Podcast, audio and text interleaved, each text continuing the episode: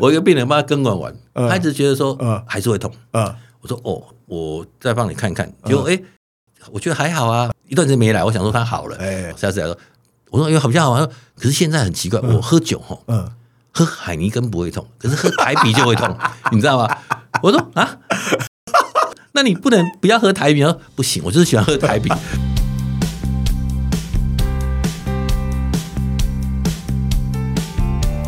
一谈就赢，Do the right thing。大家好，我是 Alex 郑志豪，欢迎收听一谈就赢。我们希望透过这个 Podcast 频道，让大家对谈判有更多的认识，进而能透过运用谈判解决生活中的大小问题。今天呢，我们继续来邀请到我们的老邓哈，邓正雄医师，他是阳性牙医诊所的负责人，他也是为自己而战讲座的主讲人，可以说是国内医疗纠纷的权威啊。他上一集帮我们带来很多很精彩的内容，在谈这个医疗纠纷哦。这一期呢，因为实在是欲罢不能，实在太丰富了，我们要再来请教他一些跟医疗纠纷有关的问题。来，老邓先跟大家问好一下。哎，大家好，好久不见，真的很高兴来到这边。非常感谢老邓今天特别播出时间来为我们听众来分享，每个人可能都不想遇到，但是每个人搞不好都有机会遇到医疗纠纷的问题啊。那我们上一集已经提到很多从医美、骨科，就是一般科别的医疗纠纷嘛。老邓本身是个牙医。老邓还出了两本书哈，一本是做对三件事，不怕医疗纠纷，改善医病关系。后来呢，又出了另外一本，为自己而战，预防牙科医纠，你应该做对的三件事。所以以牙科来说哈，发生医纠的件数比例，相较于其他科别呢，是比较多还是比较少呢？这个要看从哪个角度看，因为牙科的特色是比较不容易闹出人命出来，对，所以相对来讲。比较上法院的几率，平均来讲，跟医科比较起来，应该是比较低。对，但是虽然它不容易闹出人命，可是它还是容易闹出纠纷。因为上期提到自费的项目多嘛，所以它基本上台面下的纠纷其实远比医科纠纷应该来的多。对，牙科纠纷基本上不是来自诉讼，而是来自平常病人在这些诊所争执跟争吵的问题。其实不只是牙科哦，我上次去一个眼科呃看诊。后来呢，可能是呃来挂号病患，可能就跟那个柜台小姐哈，针对我不确定是不是一些费用问题，反正两边都大声起来，连我都觉得柜台人员他可能很有道理，但他的声音可能高了一点。当两边的声音越来越高的时候，其实在那边候诊的人就非常非常的啊、呃、尴尬。没错，老老邓指的是这种的状况嘛？这个是其中一种状况，就是。病人有时候争执，有些部分是医疗过程的争执，对，对对，有一部分是费用的争执，对，有一部分是态度的争执，是，有一部分是纯粹他心情不爽的争执，哎，有。哦，那基本上你不同的争执方面就真的不一样。可是很多人说，那你柜台哦不应该太大声这样。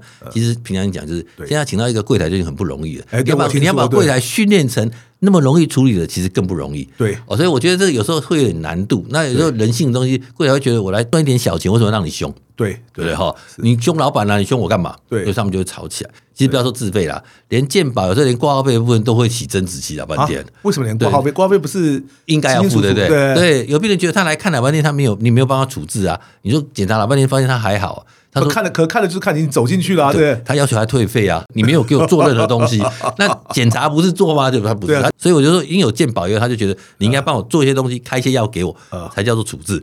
所以没有的话，他要求退费。哦，对，我就说，其实医疗纠纷的本质，虽然好像是以为医疗过程舒适，其实不是，它整个包含一个很蛮大范围，只要医疗有关的，通通叫纠纷。对，对我像你刚刚提到，就是说哈，哎，很多人这个很难请嘛，老的也认识位牙医生哦，他很可能他一个诊所请了六位牙助，对牙助都很不错啊，呃，给薪水其实也不差啊，结果到了这个年底有没有？哎，六个走了三个。再到隔年呢，六个又走了三个，也就是说，他个员工的汰换率啊，turnover rate，叫我们一般企业啊，我们看到每年五十趴，我们会吓死。我们说这个公司要怎么开下去呢？我不晓得这这是常态吗？还只是那家诊所？你讲到一个问题非常重要，因为这是我也发现到这个社会现象，特别是在这一两年，对，就台湾第一个普遍缺工的问题，哎是。我其实我也很好奇啊，各行业都缺工，那原来做工的人也都跑去哪里了？是啊，那总要有人来上班啊。对，我我我也很好奇，人是跑去哪里？很多人说他去做直播主啊，去带货干嘛？我说也许有可能，但是不可能每天去做直播主啊。收 Uber 啊。对对对，牙科来讲，目前要争助理也是真的是很困难，很多真的一两年、半年都争不带到。真的吗？对，然后要不然就流动率高。那当然，这个助理工作平常讲，它的前景、预期发展不是一般人会想要做的，因为它没有什么太大的。发展的可能性，OK，哦，那除非少数真的对他有兴趣的人，对，很多人来做就是过渡期，OK，那过渡期对他来讲，薪资高低就是一个考量了，对，对，你刚刚讲的，我听到就是有一个诊所就是那隔壁一个月一四万五，那你要不要不给我，不给我四万，我集体跳槽过去。对，对他就是一批人集体跳过去。对，那这个对诊所来讲是目前是一个经营的困境。而且就是假如我没记错的话，牙科现在越来越多，对不对？对，因为牙医师越来越多，对不对？每年我都听到他们跟我说什么，今年又多少人过那个牙医检定的，对，所以牙医现在也越来越多吧？对，自行开业的人越来越多吧？所以就造成这样的。对，我觉得人力缺口其实是一个蛮普遍的问题啊。那牙柱因为它又是一个一个比较特殊的行业，因为我诊所目前一个牙柱。离子也是超现实问题，你真的真的不太好争。说难听点，你说真的比较有学历高一点，或者比较有自己主见，或者比较能力比较强一点的，嗯、他其实不见得会把牙科助理当做一个优先的选项去做。因为就像你说的，重点不是现在薪水，重点是未来的发展。对，那他十年之后他又能怎么样？对，那所以他可能过渡期也许会来工作个一段时间，达到他设定的目标，他可能就离开了。对。相较于我们上一集提到的医疗纠纷，老郑觉得以牙医而言，他的医疗纠纷又会有什么跟其他科别可能不太一样的地方？第一个就是我刚刚讲的，因为牙科医疗纠纷基本上闹出人命的人案子不多，对。哦，当然有少数几个植牙死亡的案子，嗯，那通常一般真的不太多，因为牙科自费项目高，对，那早期牙科都是自费项目医疗纠纷比较多，嗯，可是最近这几年，因为那些植牙啦。对，矫正本来固定常被告，被找麻烦的。对对对。那现在这几年慢慢连补蛀牙都开始出现一个问题出来了。填补蛀牙，对。那我也觉得很奇怪，可是问题事实上，现在变成填补蛀牙真的被告的比例越来越多。为什么？因为法律有修正，比如说你跟病人填补牙，他得到病人同意啦，得到病人的了解他他要做的东西啦。对。自主法有通过这些东西，相对法律，因为以前呢，我们的习惯是我跟你讲三颗蛀牙，我就帮你补起来了。哎，是。那现在不一样，现在第一个你帮他补蛀牙，要要告诉他。你有三颗蛀牙，而且明确让他看到你有三颗蛀牙。对，第二个就是还要问他，你到底要不要补？对，因为他本来可能不会痛哦。对，被你补完又会痛哦。嗯哼，那会痛又怎么办？对，那他就告你了。对，因为我本来不会痛啊，事实上本来那么深的蛀牙补完就会痛啊。是啊，问题是这句话应该还没补之前要先跟他讲啊。对对对，你补完再看啊，这不能得听。你换成是你，你也不会接受。我本来不会痛，可以搞到会痛。我觉得这是慢慢医疗的模式在调整，在这种调整过程里面。我说难听的话，就让有心的病人就会有可乘之机了。对，找麻烦，那你有时候又百口莫辩。对，如果他真的用这状况去告你，嗯，刑事可能告不成，因为本来你就医疗常规蛀牙就是要补嘛。对，哦，啊，那么深补完本来就是会痛嘛。嗯，那法官、检察官对这个他是可以理解，所以基本上你被不起诉的几率很高。对，那民事部就不一定喽。除了医疗常规有没有在，还有一个叫病人自主权的问题。对，那补完会痛的问题，可能是这个补牙以后的并发症。对，本来就应该会出现。嗯。在补之前有没有接受到这个讯息？说补完有可能会痛，因为我如果接受到讯息，我可能会选择不要补啊。对，等于说你要告知他，你要确认他可以说我要补。对，病人自主权利法就通过之后，你要给病人选项，而且病人对这选项有决定跟选择的权利。好，那你站在 病人角度看，OK 啊，这是应该的啊。或者是我去看，我也希望你告诉我，让我来选啊。难怪现在我去每次看个医生，医生都很详细，对不对？哎，对对对，然后都会问你说，所以现在你打算怎么办？对对对，他讲解的其实真的很详细，但即使他讲解很详细，我听了这三个选项，我还是会觉得说，那就当然是要照你说的治疗，要不然是要怎么办？对，他说你也可以选择不治疗，对对，或者是等到什么之后再治疗什么之类。我说这个听起来不怎么 make sense 啊，这个就是重点。其实当下病人呢一定会觉得说，啊，就照你讲的就好了嘛，对不对？来了，问你如果结果出现状况，嗯、他就会跟你讲说，你没有给我时间考虑，他没有给你时间考虑啊，你可以回家考虑啊，嗯、你不用当场做决定啊。是啊是啊。可是现在很多医疗纠纷出现，就是病人没有足够的时间考虑，法官会觉得你医生没有给病人足够的时间考虑。就像民事审阅契约那个，你要有没有时间可以审阅？我很多跟医生讲说，很多处置你不要急着当下做处置嘛，比较简单你可以选择嘛。那手术比较复杂，你可以回去考虑嘛。不要说，我今天跟你解释完了，来签名，我们等下进去开刀房了，或者进去门诊手术这个方面也许对医生来讲是很方便，因为我解释完就马上做，病人也不会跑掉。哎，可是来，如果出事那就麻烦了，法院会觉得医生没有给病人足够的时间去做这些。哎，对，而且对对对，你这样一提，我就想到牙科跟其他就是我们讲说一些外科、骨科的科别，我觉得有个很不一样的地方，就是实际上医疗行为不一样的地方，就是牙科会有个东西是，我病人来你这边看看牙。甚至搞不好都都已经补了第一次或怎么样，接下来他说，嗯，我觉得好像这边这个不管是贵一点，或不管是态度好一点，或者总之还跑第二家牙科、第三家牙科，他比一比比完，他还决定要去哪家牙科做。医美应该也这样，就大概只有这两个科别，我觉得他们会 货比三家，不吃亏吗？就是诊所 shopping 了，大客 shopping 或者可能一个 shopping 一样，他们会去逛，因为这是健保的问题啊，因为看病太便宜了。你在美国最好赶快看嘛。你你牙痛，好不好排一个月才看得到你？对对对，我先不要看，我要再去别家看看。而且他们保险之后也不让你有机会去别家看。对，好，除非你不用保险。是，台湾不一样，我今天付费完，我要去几家看都可以，我要几家做都可以。是，所以说会有这种好像在逛街一样的选项出现。那我觉得在某些程度来讲，它并不是不好，因为等于是给他 second opinion 的意见。你去选，对，那没有不好。问题是有时候比的太多，对对，那病人自己也没办法选择，你知道？对，对医院来讲，在某些时候是一个好处。虽然医院也会觉得病人到处逛就，你可能会 lose 掉这个病人。对，可是我常常跟很多医院诊所讲，我说，当你 lose 掉这个病人，这病人真的被你 lose 掉以后，表示他不是你的病人嘛？OK，那你别哈嘛，时常别哈买来就卖病用，你勉强来的事情绝对不会有好事情。可是老邓都是从牙医，或者是我们上一集从医生的角度来看哈，我必须要说从病患的角度啊，你说我一则我讲都我们就是要比什么？其实坦白说不出来谁比较好，谁比较不好，那一个感觉。可是做一个病患，我怎么知道谁比较好？你只要这笔价格，那就更荒谬了。我就有一次经验，什么老邓也是会帮你看，超好笑的。我太太有一次啊，她说这个门牙，她说她要做牙套，她说这看起来很简单的东西，她就跑去我们家附近随便找，真的是随便找一家牙科哦，啊，近的看起来蛮干干净净，她就去了。做回来之后呢，然后我就说，哎，医生为什么要把你这个门牙两颗啊牙套就是做的是连在一起的？当我问他这个问题，他就已经被做完了，然后套上去了。他说啊，原来我这两颗连在一起的，所以这个医生啊，连告知他没有。我大概知道分开有分开的好处，呃，连在一起的连好处。可是病患本身不知道这，这很荒谬啊。后来果然呐、啊，戴了一阵子之后，我不确定是不是不合还是怎么样，反正可能牙龈有点发肿什么之类的。一个我我们自己都认识的牙医师嘛，那个牙医师他是做假牙专科的嘛，弄完之后啊。我后来发现一件事情哦，你说他不便不便宜？他绝对不便宜的。同一个牙套拆下来，还是弄个假牙的时候，真看的人都变美了。为什么？真的是差很多很多。可我觉得对牙医师来讲，最有口难言是什么？知道？你不知道怎么去跟人家讲，我做的和别人的会有什么差别？对病患人就更不知道。我们就算付的是差不多的钱，其实我们做出来的东西会完全两样啊！就只能靠名声啊。我觉得站在病患角度，我必须要讲，这也是一个我们很大的挑战，因为我不知道怎么选。对。你讲到一个重点，所以为什么现在很多牙科会对广告这方面投入很多的心血？这样，不管在网络广告，是网络的一些宣传一样。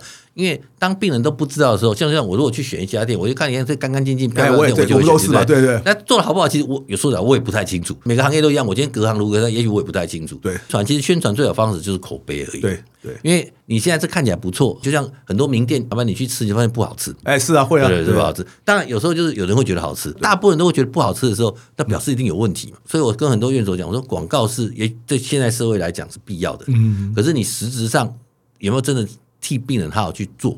其实那才是长久之计。我是对，我的病人会被骗第一次，不会被骗第二次。对，我们去配眼镜也是一样。那个配老半天，我就是一戴就头晕。他一直跟我讲说没问题，我说我就戴了就头晕。你告诉我没问题，眼镜的东西还好，大不了我就退钱。你很少去告眼科医生啊，不会，没办法，就只好这个摸摸头，自己再 配下一副嘛。对，那医疗东西就不一样。我们都假设要去看感冒、皮肤，我们会去想去问问看谁看的比较好，问问大家亲朋好友的意见。对，我觉得这也许会比广告来的有效，但是问题是它比较慢。对，它比较慢。所以现在很多诊所是很追求那个几颗星几颗星跟的一样啊，就说，但是我觉得说还是要回到原点，你治疗的本质才是个问题。当然讲，像比如说你太太牙齿做到后来发现，哎，她做的很漂亮，对，以后你就会发现，当你有朋友要做的时候，你就跟他讲，你去找那个医生做，他做的比较好看。跟你讲，这东西你去问亲友，有时候就很危险。为什么？你知道？我举个例好了，我之前就认识另外一个人，他其实他是牙周有问题，可是呢，他懒配合医生。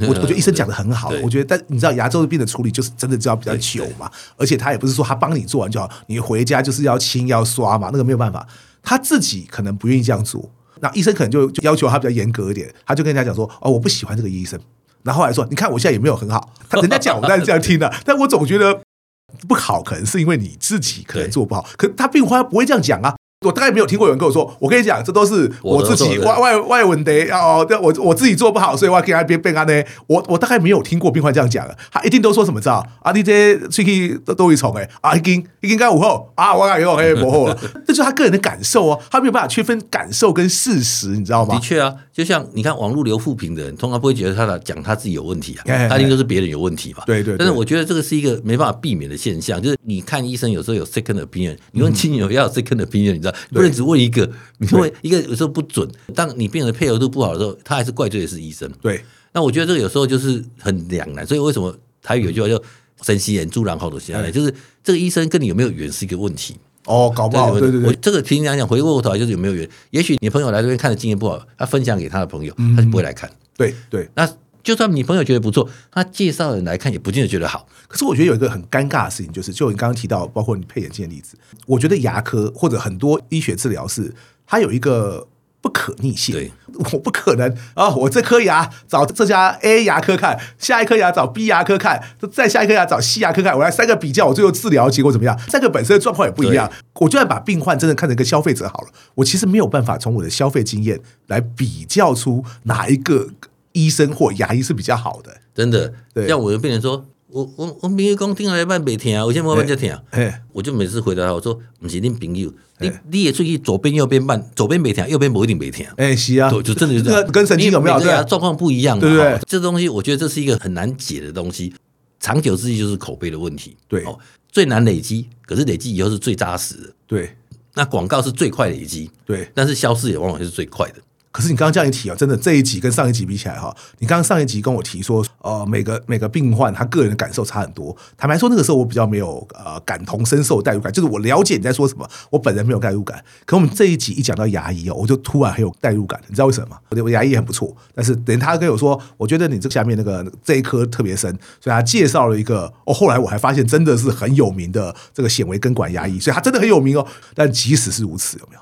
我还记得我做到第五次的时候，我就跟他讲，而且我每次都做很痛，我就跟他说：“那个医生，那个我还是痛痛哦。”可是我已经打了两管麻药，总而言之我就痛。他也给我打麻药，我还是痛。然后每次问他说：“医生不好意思，五次啊，什么时候弄完？应该下一次可以。”他每次讲下，下一次可以，就又讲了三次。所以你问我说我的感受好不好？我老实跟你说感受不好。可你反问我说医生有什么错？我说没有，医生我又温柔又细心。他说：“那你就在抱怨什么？”我觉得那个痛苦 难以言喻，医生没有办法告诉你究竟多少次会弄完，等于说你根本不知道你还要去几次。我觉得对患者来讲，你真的问我的话，我觉得体验是不佳的。可是我不觉得那不是医生的错啊，我也没有要医疗纠纷。你觉得这个很有名的医生，那么他很棒吗？我就可以说，嗯，起码我个人当时是很不舒服。可是我不舒服可能是我的牙齿的问题啊，没有任何方法可以解决我的问题嘛，对不对？他也打了麻药，而且还不是打一管麻药，他有两个不同的地方打麻药，对，那怎么办？所以真的是没有办法，真的没有办法，因为就这样讲，医疗有它的局限性嘛。你说没有，就是没有效，而且找什么医生其实都没有，都是一样。就有的病人就这样被这治疗了，痛了以后，对，受不了，他换别的医生。是是，那发现哎，这个医生比较厉害哦，他治疗不会痛。对对，其实不是那医生比较厉害，不是第二个医生比较厉害，是，而是因为要痛，在第一个医生已经痛完了。你接着再给另一个医生弄，也是一样不会痛。对，可是往往病人会觉得，我在前面的医生弄得非常痛，这个医生比较好，给我弄不痛。每次有的病人跑到这样跟我讲，我说其实不是我比较厉害。如果你第一次给我看，你也会跑到别家，因为这种牙刚开始弄就是会这么痛。所以其实牙齿这种东西是这样，真的，因为麻醉其实它效果有时候没有那么好。对，对，有的人来讲真的没有那么好。是哦，这个人体质的关系吗？体质。对，我上次有一次帮一个原住民拔牙，我们还要把他打了 N 管，因为麻药是有有限制啊，打到他吃不麻，他说医生。你不要带他了，我等一下再来。结果他就过去回去，要再来。哎，这可以拔了，就哎，他都不会痛哦。我说我我怎么你回去就不会？他说我回去喝了一瓶高粱，没问题，这样子的。他就是喝酒就麻掉了，就是不会痛了。我觉得这是以前哦，现在病人如果你拔他会痛，就但他就就开始网络给你留负评。那这个不好笑，我要讲我讲一个我自己最好笑。我一个病人帮他根管完，他一直觉得说还是会痛。我说哦，我再帮你看看。结果哎，我觉得还好啊。一段时间没来，我想说他好了，又没有。下次来说，我说有好像好像有，可是现在很奇怪，我喝酒哈，喝海尼根不会痛，可是喝台啤就会痛，你知道吗？我说啊，那你不能不要喝台啤，说不行，我就是喜欢喝台啤。看我后来再把他转诊出去，然后我学长帮他治疗了半天，我学长后来骂死我，你转这 K 是又干嘛？但后来还是被人拔掉了，嗯，因为他根本痛到没有人知道为什么，他还帮他重治疗了一遍。理论上以医学来讲，它是一个完美的治疗，对对对。他就是喝台啤一样会痛，你知道？过了两三年，他跑来我诊所跟我说：“邓医师，哎，好久不见。”我说：“对啊，对啊。”他说：“我我另外一边的牙要痛。”我说：“哦，对，你去找别人吧，我没有办法帮你治疗。” 他说：“不会啦。”我说：“不行，我说我真的，就算你将来，我真的会怕。我说你上次的经验对我来讲，我真的没有办法帮你。哦，那你这个牙下次会有痛，我不知道。”因为我们都认识很多牙医嘛，对，对，我想包括可能你也一样，你不是很喜欢去接手，就是例如说，这个人在别的牙医那边弄，也不晓得治疗完成没有，来你这边要再重弄一遍，其实你不见得会很喜欢，对不对？一般大部分人都不太会，因为通常这种病人有两个问题，一个是医疗上的问题，有可能真的就是不好处理。嗯，第二个就是人本身的问题。哎，有的人其实他跑到别家去看。嗯，我上次在卫生局调解一个案子，那个病人总共看过四个诊所，做过四次假牙，同一个病人同一个位置。OK，那每个牙医师做完，牙医师都觉得他自己做得很好，可是病人就觉得他做的不好。后来就是拆掉赔钱，拆掉赔钱。不好跟不好的标准究竟是什么？病人自己觉得。这是怎么可能的？比如说，我医学来讲，我觉得它做起来形态很完整，咬合很刚好。可病人觉得咬了会痛。对啊，咬合对啊，咬合这个重要，是一个，它不是一个客观可以评估的事情。那他就觉得会痛啊，那所以搞到前三个都退钱赔钱了事啊，那第四个就不肯赔钱，就搞到卫生局去调，这个东西就无解啊。对，你去送去鉴定，可能就是，他觉得他做起来是可以，符合医疗上会没问题的。但是问题那是要上法院以后结果。对，可是当病人一直跟你讲说他就是不能咬。你觉得我很认真做啊？三颗假牙成本也很高，我为什么退你钱？又搞到没有没有，到卫生局也是没调成功啊。因为那个病人到后来其实发现，我觉得他精神状态怪怪的。我觉得有时候慎选病人是一个重要的事情。哦，你刚刚提到预防嘛？对，预防医医疗纠纷有时候有时候有的病人说真的就是。不属于你的，不要勉强。像我们做这么久，有时候病人看看就觉得，嗯，这病人也许不是很适合我们，我就说，哎呀，这个我不太能够会做啊，那可能我你可能要转诊，或是请别的医生处理，这个我没办法。为什么跟我一样？我现在不是一个讲师吗？我有时候也这样啊，有人要请我，坦白说，我不见得每家我都愿意去嘛。哎，后来发现你一直拒绝人家，人家会一直来请你，而且找不同的管道来请你，对不对？我到最后发现，最好拒绝人家方法是什么的啊？就跟人家讲说。不好意思，你现在讲的这个 topic 我不是很会教。对对对，直接承认自己不会比较简单。我不会就这个，我相信别人一定会处理的更好。谢谢你。对啊，这样才解决的麻烦。要不然真的有时候很困扰啊，因为健保法规定我们不能拒绝病人。哦，真的啊，健保法这样规定，你不能拒看病人，但是你可以跟病人讲说你不会看，总可以吧？对不对？哎，不好意思，这我真的不会，我的能力有限，请你麻烦别家处理这样子。今天最后一个问题哈，我还要请教老邓，就是说，很多人都说哈，今天你讲要减少医疗纠纷。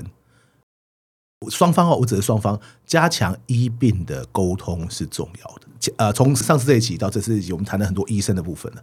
老邓有没有对于病患有没有什么可以提醒大家的？这个就分好几点，一个是医疗本身真的是一个不容易懂的东西。是，比方讲，就是医生也念了六七年，对啊，然后开始当医生，然后从住院医师当专科医师、主治医师，一真的也弄了很久才有现在的熟悉度。对，那你说我在短短的几分钟之内，甚至几小时让病人理解，其实说真的并不容易。对。常常有很多病人说：“哎，这个医生没有医德。”对，我每次都讲说，这个病人没有病德，你知道吧？因为病人就像讲，病人有病人该做的义务跟，其实我觉得应该，只是我们要要知道该怎么做。比如说配合你，比如你看你的亲友一样，他不配合医生治疗，最后怪医生说做的不好。是哦。那第二个就是你刚刚提到说，怎么让病人可以理解？对，我觉得这很重要。这是现在医学教育里面最少的一环。哦，那当然，我觉得这有客观主观环境，就是你今天健保的问题，导致我们不可能有太多时间跟病人解释。对。所以，我有上次志勋来上这个节目的时候，他有讲，他说，其实他们在念医学院的时候，在他们的年代，没有人在教怎么去跟。那我说，那你们当时怎么学？他说，就是我们去跟诊，老师怎么做，我们怎么做。接下来等我们自己开始看诊的时候，我们就等于说 try and error 嘛，就这样上。这真的是这样子啊？真的，那种我们以前医学教育学是跟病人讲这个病，嗯，我们从来没有学跟人讲这个病。对对，哦，跟病人讲这个病很简单哦，可是真不同人要讲同一种病就不容易了。是啊，是啊。所以我每次去很多医院演讲，我都说告知义务。告知的这个教育在医学教育里面是缺乏的，所以本来就是缺乏，因为我们只希望把我们知道讲给病人听，嗯，可是从来不会想病人听得懂听不懂。实际上听不懂，我现在告诉你，其实我真的真的听不懂。所以我在演讲，我在学教预防纠纷的时候，我常常讲说一个叫四缓则圆的东西，就是你很多东西你去缓一缓，你你今天给他时间去考虑去想，对。你没办法决定他懂不懂的问题，对。你又不能发个测验卷给他，是啊，讲完以后发个测验卷，六十分以上来我们诊所做牙。可是上次咨询来的时候就讲个很麻烦呐、啊，你说你给他时间回去看，他不是担心他不来哦，是担心他回去问了一些亲友之后，结果带着一堆错误的观念来跟你沟通，你让他回去考虑的时间，他回来带给你更多的问题，你不觉得这才是真正的目的吗？嗯、如果今天他已经先做完手术以后，对，对他的亲友再带这些问题来问他，哦，会更糟。更惨，哦，更惨。所以我常常讲我说，这个实际上是一个没办法避免的事情，因为。当然，法院会说医生解释不是无穷无尽、没有范围的解释。对，但是问题是，我觉得在一定程度内要给病人时间考虑是应该的。是，你想，你给他考虑都有这么多问题，你不给他考虑问题不会更多吗？美国一个手术要安排很久啊。是啊，是啊。对，那我跟你解释了半天，你回去自己慢慢考虑嘛。对。那我们台湾是因为医疗环境关系、健保关系，病人量太多，我不可能给你病人搞这么久。